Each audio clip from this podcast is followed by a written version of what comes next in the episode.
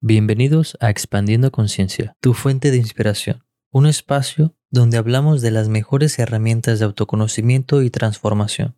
Antes de empezar, te invito a eliminar cualquier tipo de distracción para que le saques todo el provecho a esta información. Me da mucho gusto poderles presentar a Rodrigo Cáceres, el ser detrás del proyecto de Instagram Tennis Maquena Hoy, que se encarga de compartir educación, ciencia y filosofía psicodélica. Rodrigo, ¿qué tal? ¿Cómo estás? Muy bien, muchas gracias por la invitación, Jorge. Gracias a ti por aceptarla. Y bueno, pues la intención es inspirar a la comunidad expandiendo conciencia con conversaciones que realmente puedan estimular el pensamiento crítico y siento que una conversación es capaz de generar la chispa de la curiosidad y estimular el desarrollo de la conciencia. Esta conversación la quiero enfocar en, tu proyecto, en que la comunidad te conozca y también que sepan un poco más sobre la ciencia, la filosofía y educación psicodélica. Así que para empezar, me gustaría preguntarte, Rodrigo, ¿cómo fue que llegaste con Tenis Máquina? ¿Cómo nació este proyecto? ¿Cómo, cómo fue que surgió? Sí, eh, bueno, esto nació hace un año ya, en el año 2020, eh, periodo de pandemia ya. Bueno, Tenis Máquina, eh, yo llegué a él justo después de, de dos experiencias psicodélicas que tuve. Una primero con, con ayahuasca y después otra con, con hongos de psilocibina. Y justamente buscando información al respecto de esta sustancia, me encuentro con, con Terence, que es un, una figura súper especial y súper famosa en el mundo de la psicodelia. Eh, no sé, por ejemplo, si uno se va a, a YouTube uno encuentra, pero horas de horas de horas de, sus charlas, es una cuestión casi como infinita y, hay gente que sigue subiendo su, su material, parece como si, si, siguiera vivo, de hecho, como em, toda la información que sigue apareciendo sobre él. Em, y bueno, él eh, sumamente elocuente respecto a esta, esta sustancia. Eh, y también como, como un horizonte lo planteaba Tenes McKenna como un, horizonte cultural, de hecho. El, por una parte, estas sustancias psicodélicas como los hongos mágicos eh, aparecen, eh, por una parte, teniendo que ver con la sanación, con, la sanación cultural, con cómo estamos eh, incorporados en, muy arraigados respecto al, al ego, a la, a la, conciencia del ego, a la, posesión, a la dominación de la naturaleza. Em, y que justamente las sustancias psicodélicas tienen la capacidad de, de disolver el ego, de, disolverlo temporalmente.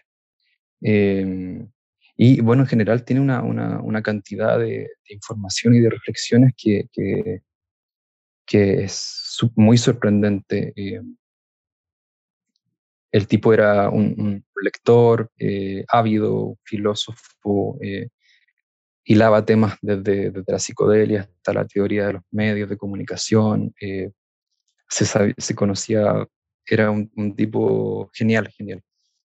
De hecho, de hecho, sí representa o viene siendo el símbolo de estas nuevas generaciones, ¿no? Como que es parte del movimiento de la psicodelia, Atenas, ¿no? Claro, y muy asociado también al movimiento de la contracultura, que, surge en los años 70 en Estados Unidos. Y, bueno, Terence McKenna le da una continuidad a, a, todas las reflexiones que se dan desde la psicodelia y desde la contracultura.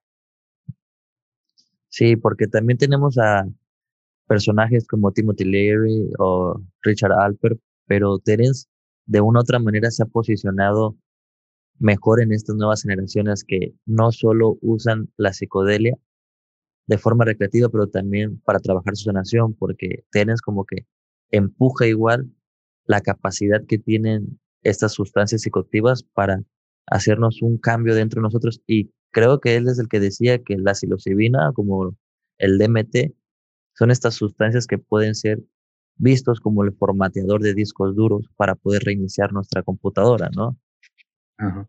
Le encantaban esas metáforas computacionales a, a, de, claro, decir que el cerebro es una suerte de, disco duro que, que, se puede formatear en, durante una experiencia psicodélica. Y, y justamente lo, es lo que, es una, yo pienso que es una buena metáfora porque mm, en general lo que se, lo que se plantea es que eh, estamos viviendo de una manera muy inconsciente, entonces estamos muy metidos en la ruina, en, la, velocidad de, la, de esta sociedad, en, en, hábitos que son dañinos para nosotros. Entonces, eh, esta, posibilidad de, de, ingerir una sustancia que te va a entregar una, una perspectiva nueva o que te va a, a ampliar eh, el rango de posibilidades de que, no sé, de que tú, no sé, siempre tuviste una, una un, mal hábito, no sé, me imagino fumar o, o, ser adicto a drogas, que te, entregue como de hecho la, una perspectiva distinta de, de, que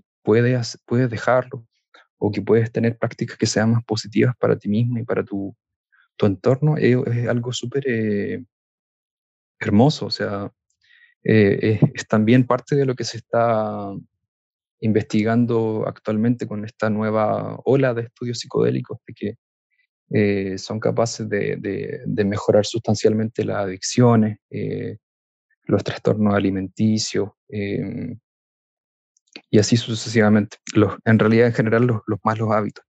Claro, sí, para corregir todos este tipo de trastornos. Y lo que he estado sintiendo y viendo después de trabajar yo con un tiempo con, con honguitos iguales que te ofrecen una nueva mirada, como que te hacen más consciente y al hacerte consciente puedes elegir, porque como tú dices, vamos muy rápido por la vida, vamos en automático y ni siquiera sabemos cuáles son los programas que nos tienen moviéndonos en automático.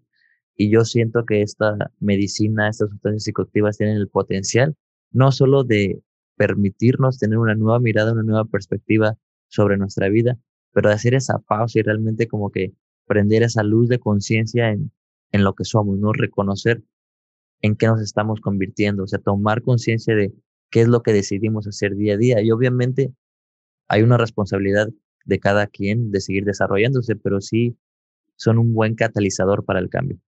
Sí, ah. justamente es como, eh, en realidad el diagnóstico que se suele hacer es que estamos muy alejados de nuestra alma, de nuestro, de nuestra parte más profunda y que la que nos da nuestra, la fuente de nuestra humanidad. Em, y que justamente estas sustancias nos acercan a eso, nos acercan a esa, a esa dimensión nuclear que tenemos, eh, que está hecha de, de amor y de, y de, y, de, respeto y de hermandad, como de hermandad universal. Eh, y esa parte también es algo que, que suele surgir en la experiencia. Claro. De hecho, acabo de ver una plática en la en una en un foro de la conciencia de la conexión de la doctora Rosalinda Watts, la que es creadora del Synthesis Institute, que estuvo también en, en el proyecto de los estudios del, London College con psilocibina y habla de que hay varias etapas que pueden producir este cambio, que es el hecho de sentirnos interconectados, porque cuando tenemos muchos sufrimientos cuando vivimos atrapados en nuestra mente o polarizados en el ego, como tú dices, desconectados de la fuente. Y después, conforme vamos avanzando o con la ayuda de estas sustancias, no solo conectamos con nuestro cuerpo, conectamos con nuestras emociones, conectamos con nuestra esencia, pero también nos conectamos a un nivel interpersonal hasta poder conectar con algo más cósmico. Y es ahí cuando reconocemos nuestra grandeza y podemos reconocer que, que somos una humanidad y estamos en conjunto y lo que haga uno impacta y, y pues es, es, un trabajo muy bonito cuando pues podemos expandir la conciencia en reconocer la interconexión que somos todos. Sí, eh, yo encuentro que esa es una palabra clave, em, la conexión, la interconexión. Eh, a mí también me gusta pensar en la, metáfora del hongo, que los hongos lo que hacen son, es que hacen micelio. El micelio es una, es una, una red, una conexión como un internet que ocurre en, los bosques, entre los árboles y los hongos y esa, esa conexión es una, una parte fundamental que, de lo que significa ser hongo y de lo que significa eh, ser un bosque, de hecho. A veces siento que los hongos es como esta puerta de acceso al Internet cósmico, ¿no? Que es un micelio, donde está todo eso místico. Claro, sí, existen algunas como teorías. en general, eh, recuerda a, Paul Stamets, quien, quien cree que los, los hongos son, son, criaturas, son criaturas extraterrestres. es una, es una de las teorías que, que, que, surgen dentro de la psicodelia. Y creo que Terence hablaba de uno también que sus esporas, las esporas de los hongos, que son sus semillas, vienen desde otro, otro mundo, otra dimensión. sí, ahí se pone media loca la cosa. Pero bueno, cuéntanos, ¿cómo, ¿cómo fue que llegaste a los psicodélicos, Rodrigo? ¿Cómo fue tu iniciación en todo este mundo?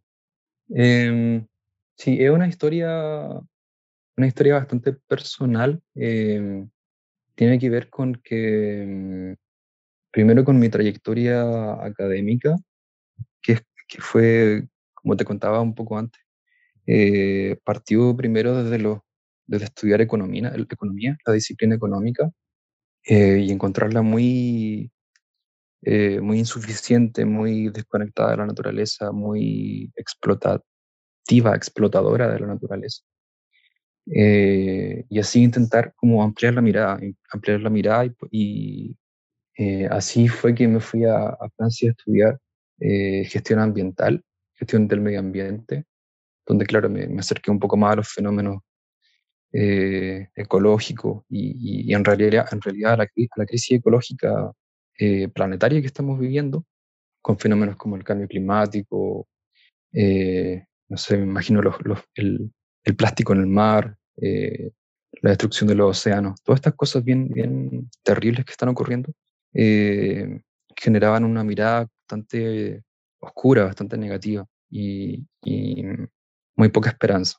Entonces, em, ya de vuelta en Chile, después de tener esa mirada, em, y también con la idea de superar algunas, algunas, algunos temas personales, em, conocí a alguien que me dijo que había trabajado con, con ayahuasca y que había sido una experiencia bastante profunda. En el, uno de los temas que tiene la, la psicoterapia eh, convencional es que trabaja eh, desde el lenguaje, desde la conversación. Y el límite que tiene eso es que uno puede hablar desde un nivel muy superficial, entonces no puede entrar mucho en la profundidad. Entonces lo que tiene en este, en este caso la medicina ayahuasca es que entra directamente al subconsciente, al, inconsciente de uno y, y, te trabaja de una manera muy profunda.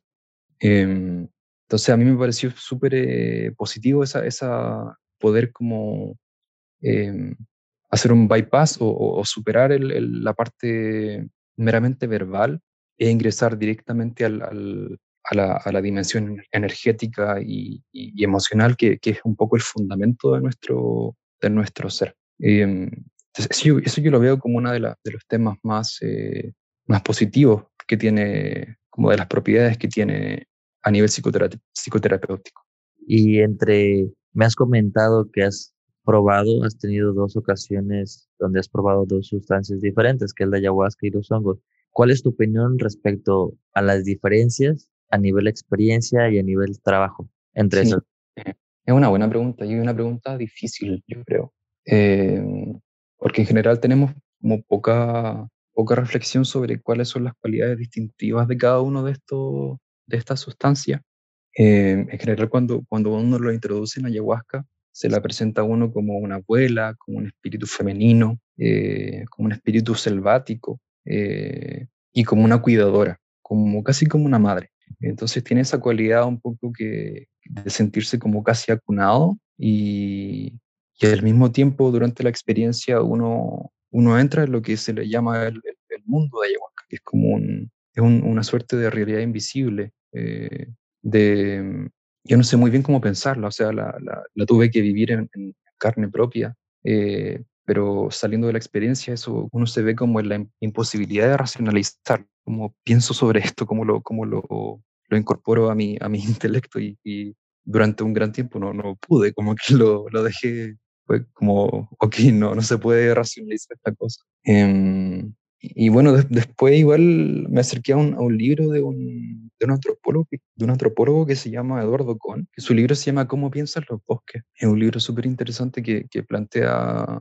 hace el esfuerzo intelectual de, de, plantear la posibilidad de que el bosque es una, es una criatura que piensa. Eh, y, y, que de hecho el lenguaje en el que piensa es un lenguaje que, tienes, que, que piensa con signos que son eh, alienígenas para nosotros como que como, como es un dominio de, de, significado y comunicación eh, que se da en, en, otro tipo de términos, que para nosotros son eh, simplemente como incomprensibles. eh, pero que tiene una efectividad y, por eso el bosque una, es una unidad y por eso se comunica y se, se, traspasan eh, moléculas, nutrientes, eh, informaciones, etc. Eso es una de las formas en que he intentado pensar sobre por qué detrás de esta sustancia, la ayahuasca, hay un, hay un espíritu, hay una suerte de, de, entelequia que, está por ahí rondando que si uno se consume esta sustancia aparece, aparece este...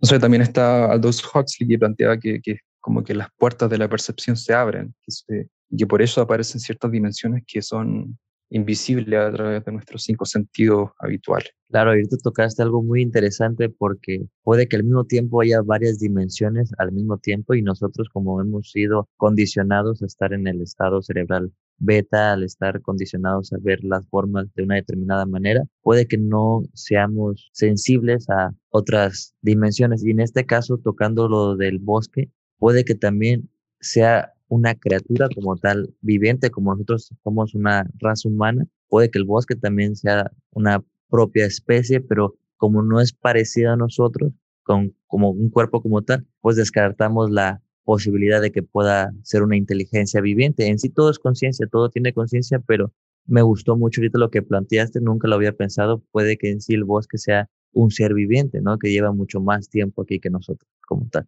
Sí, sí, de hecho en, filosofía igual hay, hay, ciertos intentos de pensar eh, cómo existen ciertas cosas. Por ejemplo, nosotros mismos somos somos una, una entidad unitaria que, como en, términos psicológicos, somos una entidad unitaria que surge de un, de un cuerpo. Y, pero a lo que voy es que, es que mm, existe el intento de pensar eh, cómo existen los demás seres y de que los modos de existir eh, puede que no sean simplemente parecidos a los nuestros, sino que sean bastante distintos.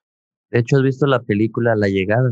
Ahorita que estabas hablando sobre cómo el bosque se comunique con un lenguaje diferente, en este caso la película, pues estos seres usan otro lenguaje y en sí creo que también Terence decía que el lenguaje es lo que nos va a permitir como que abrir más dimensiones. Y de hecho en la película la forma de cómo se comunican a través de símbolos y otro tipo de referencias, como que abre el dominio de poder viajar a través del tiempo, a través del lenguaje, ¿no? Es, es muy curioso lo que uno puede hacer con el lenguaje. Sí, eh, igual bien bastante fanático de esa película, me gustó mucho cuando la vi, eh, porque plantea dos temas fundamentales. Uno, el de la traducción, como de la, necesidad de, traducir pensamientos que son muy diferentes a los nuestros. En este caso, en el caso que nos atañe, sería como hablar del pensamiento de las plantas y el pensamiento del hongo. Eh, y que, de alguna manera existiría la posibilidad de como de forzar el lenguaje o, incluso de, de, transformar el lenguaje para poder em, captar em, este tipo de, comunicación que se da a través de otros seres. Y, bueno, eso de que, de que el hacerlo no, no, nos entregue posibilidades como, como, no sé, como superar el, o poder viajar en el tiempo es un tema un poco más eh, difícil de, de comprobar, pero, para mí el tema central es que, em, y Terence McKenna era siempre, él siempre lo, lo, planteaba, tenía que ver con que él miraba un horizonte cultural a, través de la transformación del lenguaje, que tal como nosotros como seres vivos estamos, atravesamos un proceso de metamorfosis, partiendo desde organismos unicelulares, luego multicelulares, después animales más complejos, em, el lenguaje también eh, debería atravesar ese proceso.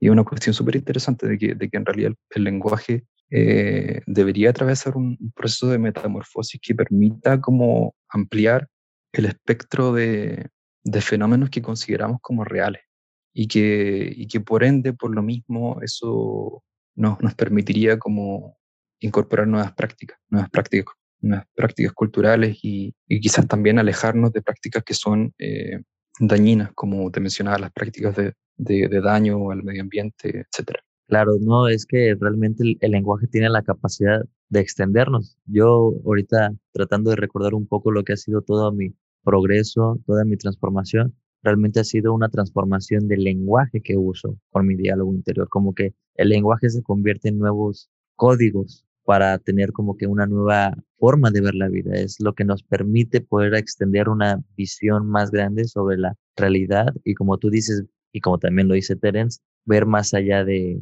el horizonte cultural, ¿no? Sí, em, ya como de por sí, el, el, a mí ya es positivo hablar de, de dimensiones o de niveles de, de, la realidad, porque ya te da, te, te entrega la posibilidad de lo que uno de que lo que uno ve cotidianamente no, no, es lo único que existe. Entonces, eh, te entrega como esa, esa, esa pizca de, de, de, curiosidad, de saber cómo, chuta, hay algo, hay algo que está más, más allá de Dios, que, que, puede que sea exterior o también incluso un, un, un nivel interior eh, dentro de uno que, que, está oculto, que, está, que puede ser incluso como difícil de alcanzar. Claro de la, de la psiconáutica, eso, el, la, la, exploración, de hecho, la exploración a través de, de, del aumento de, esta, de estas dimensiones. Totalmente explorando la conciencia, ¿no? Todo lo que, que puede ofrecer este campo. Y retomando un poquito la pregunta, ahora, ¿cuál era o cuál es tu opinión sobre el hongo, a diferencia de la ayahuasca? Oh. es que sí, eh, también es una muy buena pregunta. Eh, bueno, justamente era, lo que conversábamos con Francisco en la, última em, entrevista. Y, y, bueno, en verdad nadie sabe quién es el hongo mágico. Eh, hay gente que dice que es como el dueño del tiempo. Eh, yo a veces digo que, que, él está más allá de la forma, como el, el, el, el que controla las formas del mundo. Eh, pero bueno, ahí uno uno es el que quien ve hasta, hasta dónde sea como necesario empujar la, la, la perspectiva, porque claro, quizás que si el hongo sea el dueño del tiempo o el dueño de la forma, no, no cambia mucho nuestra experiencia práctica. Eh, entonces, eh, y yo, yo intento rescatar eso del, del, del, hongo mágico, justamente que es alguien que, no, que nos empuja o que nos da un impulso bien positivo hacia la transformación de nuestras prácticas hacia, hacia prácticas que sean más positivas eh, para nosotros mismos. Eh, no sé, por ejemplo, tú me imagino que, que esta práctica de empezar un podcast eh, es, un, es, un, impulso que salió de alguna parte de, de ti eh, y que tú le has dado un curso y le, le has dado una cierta metodología. Es una de las cosas que, una de las propiedades que tiene el, el hongo, que, que, que te es una cuestión súper, eh, como un gran, gran sí al vivir, un gran como, sí, hagamos cosas, eh, no bajemos los brazos y, y hagamos miseria. Claro, y fíjate que ahorita que comentabas sobre tu perspectiva de lo que crees que es el hongo, mm, la verdad tienes razón, no, no podemos saber qué es, pero sí puedo sentir que es como que detrás de, de su forma es, es, existe un poder creativo, como tú dices, como este impulso, porque al principio y ahorita como se ha estado explorando en los estudios científicos es para sanar, pero el hongo va más allá de la sanación, no solo sirve para sanar. Apenas estamos conociendo una de las facultades que puede hacer el hongo, pero yo creo que también tiene aspectos muy creativos. Y de hecho, acabo de ver un documental, creo que se llama Enteogénesis, que hablan sobre cómo surgió el Internet. Y fue cuando dos maestros estaban, uno de Harvard y otro de Stanford, estaban estudiando la mente y consumieron psicodélicos y eso como que trataron de emular el cerebro y las conexiones a, lo digital y lo hicieron posible. Entonces, eso nos invita a ver que también es como una fuente de creación. Steve Jobs con el LCD, cuando aislaron la psilocibina en, en LCD, pues obviamente esa experiencia le permitió a él crear Apple y crear todas estas ideas del iPhone. Entonces es muy curioso que no solo sirve para sanar, pero también puede ser un impulso muy creativo cuando nos permitimos ser guiados por esta inteligencia, si lo quieres llamar divina, pero sí es algo superior que, te da este impulso. Igual cuando uno trabaja con microdosis, ya no es que llegas a un momento o un pensamiento de que, ah, es que tengo que hacer eso. No, te da ese impulso de hacer las cosas. O sea, es, es algo muy bonito. Creo que el hongo tiene un potencial que apenas estamos empezando a descubrir. Sí, totalmente. Eh, la creatividad es una de las cosas que se ha intentado estudiar. Eh, bueno, en, en, eso ya es más, más, más como en la primera ola de, estudios psicodélicos y lo que mencionas me recuerda a un libro de Michael Pollan que leí hace poco que se llama Cómo cambiar tu mente. Eh, un muy lindo libro, eh, muy eh, como hace un, barrido bien completo de todos los, aspectos de la psicodelia. Y uno de ellos que lo que menciona es el, cómo lo que ha tenido que ver con la Internet, con, con todas las innovaciones que se han dado en, en, la creación del Internet, de la computación, la informática, los sistemas operativos, todas estas cosas. Eh, al parecer los, los ingenieros informáticos, eh, especialmente los de la Silicon Valley, utilizan eh, microdosis o LSD para intentar resolver problemas informáticos y, buscar soluciones creativas. Ahora eso es otro tema, como un, tema gigante esto del, del, del, rol del Internet que tiene en nuestra sociedad y, y, cómo nos está también un poco como, nos estamos volviendo un poco servidores de, de, la, de la, gran, de la gran red eh, del Internet. Sí, sí, sí. Y bueno, ¿Tienes algunas recomendaciones, aparte de ese gran libro que también estoy de acuerdo, es buenísimo, de cómo cambiar tu mente de Michael Pollan? ¿Algunas otras recomendaciones para los que estén interesados en conocer más y se tengan que informar sobre psicodélicos? ¿Alguna buena fuente que puedas recomendar? Eh, es que en lo personal yo solamente he leído ese libro de, de Michael Pollan. Em, bueno, y te mencionaba también el, el, el, libro de Eduardo Cohn, pero en realidad es otro tema. Tiene que ver más con, es como una, ese libro que se llama Como, como piensan los bosques, y en realidad está en inglés también, ¿no? creo que no está traducido al español. Eh, es un libro hermoso, muy poético, eh, como en ese esfuerzo de pensar el, de pensar el pensamiento de los bosques. a mí me encanta. Eh, y, y también de, le da el, el, el, esfuerzo de pensar en la, en la, existencia de los espíritus, de los, espíritus, de los espíritus del bosque. Y eso igual a mí me parece como muy, muy valorable ya, esa, esa, esa solamente darse el, el, el, espacio para poder pensar en eso en términos racionales, como intentar traerlo a través de un sistema lógico. Em, y, y, bueno, quizás también referirlo a, a, mi página que tengo una dentro de mi, de mi Instagram que se llama Terence .maquena.hoy eh, hay una sección, una biblioteca donde he acumulado bastantes libros sobre psicodelia y, también charlas de, de, Terence, que también hubo un tiempo en que yo hacía eh, programas en vivo en Instagram donde leía charlas de Terence y después hacía una, una interpretación, así que también pueden ir a mirarlas si quieren. Buenísimo, gracias por compartir.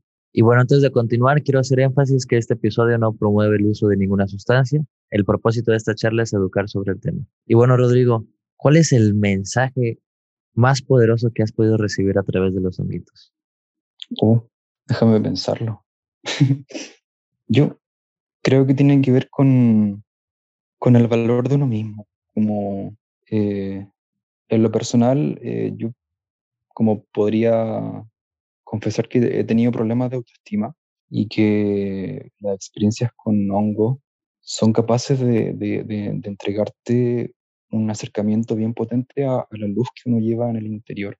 Eh, y, y, un poco acercarte a esa luz, en verdad lo que te enseña es que el, el valor, de, el valor que uno tiene eh, no depende en absoluto de, de, cómo te juzguen los demás, de, qué es lo que piensen los demás sobre ti. Um, de que solo por el hecho de, de existir, de, de, ser, uno ya tiene un, un valor infinito. Em, y, y, no, es un, no es un tema egoísta de decir como, ah, soy lo mejor, sino solamente que, que, que, como realmente tomarle el peso al, al, valor que tiene existir y estar en este mundo.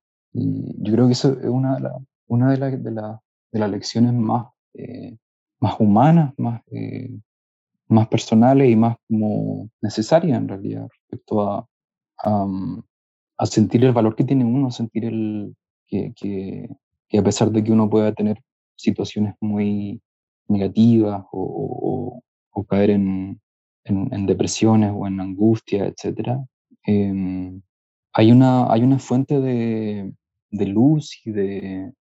Eh, sí, una fuente de luz y de poder que está ahí siempre está siempre que si uno quiere, si uno quiere ir a mirarla o quiere ir a ponerse en contacto con eso, eh, se puede hacer. Obviamente las técnicas son, son variadas, puede ser a través de la meditación o a través, en este caso, de, de, esta sustancia. Eh, pero para mí eso es una de, de, la, de las principales lecciones que he tenido. ha sido una lección súper positiva. Sí, una lección muy, muy, muy, muy hermosa igual. ¿De, ¿De qué manera sientes que los psicodélicos, cuando se hacen de una forma responsable, respetuosa y en un contexto terapéutico, generan cambios en ti? Sí, la manera en que ocurre eso es que uno, como te contaba antes, uno se acerca a una dimensión inconsciente, a una dimensión más profunda que está un poco bajo, como bajo, como si fuera un iceberg, está en la parte que está bajo el mar, bajo, la, bajo lo visible. Y yo, yo siento que en esta parte, en esta dimensión inconsciente, es donde se encuentran todas las fuentes de, fuente de contradicciones internas. Eh, por ejemplo, si uno tiene un, una adicción, no sé, al tabaco, al tabaco eh, siempre hay, una, hay fuerzas que están en direcciones opuestas. Hay una parte de mí que, que quiere decirle no al cigarro, pero hay una parte de mí que es como fuma, fuma, fuma. Entonces, eh, acercarse a la fuente de estas contradicciones, y no solamente de, de, las contradicciones en los hábitos, sino las contradicciones en general que uno lleva por dentro, eh, aparece Em, la posibilidad de integrar, de, de, que, estos, de que estas, estas energías que están orientadas en, en dirección opuesta se alineen y que te permitan orientarte con todas tus energías, con todo tu, con, todo tu, tu, impulso hacia lo que uno quiere ser o, o, alcanzar en esta vida. Esa es una de las maneras en que, que, te pueden, y claro, como lo mencionas tú, el, el, el respeto y el, como se le dice, el set and setting eh, son, son fundamentales. Y bueno, para ir cerrando, ¿alguna recomendación que les pueda decir a todos los interesados en empezar a trabajar con psicodélicos o enteógenos? Eh, sí, siempre recomiendo el estudio. Eh, leer sobre estos temas, leer sobre la sustancia, leer relatos de personas que han vivido esto. Em, también sobre cómo, sobre set setting, cómo preparar un poco el entorno para tener esta experiencia. También tener en cuenta, es que es como un, es un tema bien, bien grande. Eh, desde desde el acercarse, a la, acercarse a la idea de tener la experiencia, después aparece el miedo o aparecen como, eh, eh, como se dice, ciertas como reticencias y, y, hay todo un proceso que atravesar y, y bueno, finalmente también hay que tener eh, imaginar herramientas de cómo podemos integrar esto, porque una cosa es tener, tener la experiencia y después no hacer nada con ella. Eh, pero el, el, el, gran, el, gran, el gran potencial que tienen es que las cosas que uno se le revela, se le muestra durante una experiencia, eh, es que uno sea capaz de tomarlas e incorporarlas a la, a la vida, a, la, a través de prácticas y a través de nuevas maneras de, de, sentirse, de, de, de, estar en relación con los demás, eh, etc. Ese es el... Entonces, claro, yo siempre recomiendo como que tener un, tener un buen estudio, no, no tomárselo a la ligera eh, y tener eh, respeto por, el, por esta sustancia. Claro, y siento que es muy importante eso porque cuando nos preparamos y hacemos ese trabajo que se requiere de nosotros, como tú dices, vamos a poder integrar mejor la experiencia, vamos a saber qué hacer con la experiencia y no se queda simplemente como un efecto helicóptero de algo que pasó y ya está, sino realmente podemos integrarla incorporarla a nuestra vida para mejorarnos como seres humanos. Sí, es una fuente de inspiración enorme y a mí, a mí me llama la atención que en esta película que se llama Soul, eh, uno de los, de los de estos espíritus que, que gobiernan el, el, más allá o el, un poco el, el, antes del más allá, eh, dicen, dicen en una parte bien interesante, nuestro trabajo es la inspiración. Eh, y, y, justamente las experiencias psicodélicas son una fuente gigante de, de inspiración para poder generar cambio y poder eh, como aunar nuestra energía y, y orientarla hacia donde queremos llevar. Buenísimo. Y bueno, Rodrigo, ¿nos puedes compartir tus redes sociales? ¿Dónde te pueden encontrar? Sí, eh, principalmente encontrarme en Instagram. El sitio es terence.maquena.hoy. Perfecto, pues muchísimas gracias de todo corazón, Rodrigo, por tu tiempo, energía e información. Siento que esta charla ha sido muy enriquecedora y les va a aportar mucho valor a toda la comunidad expandiendo conciencia. Gracias a ti por la invitación, Jorge. Muy contento. espero tenerte pronto de regreso. Que estés muy bien. Gracias por tu atención y tu tiempo. Bienvenido a tu nueva casa, a tu nuevo espacio. Bienvenido a Expandiendo Conciencia.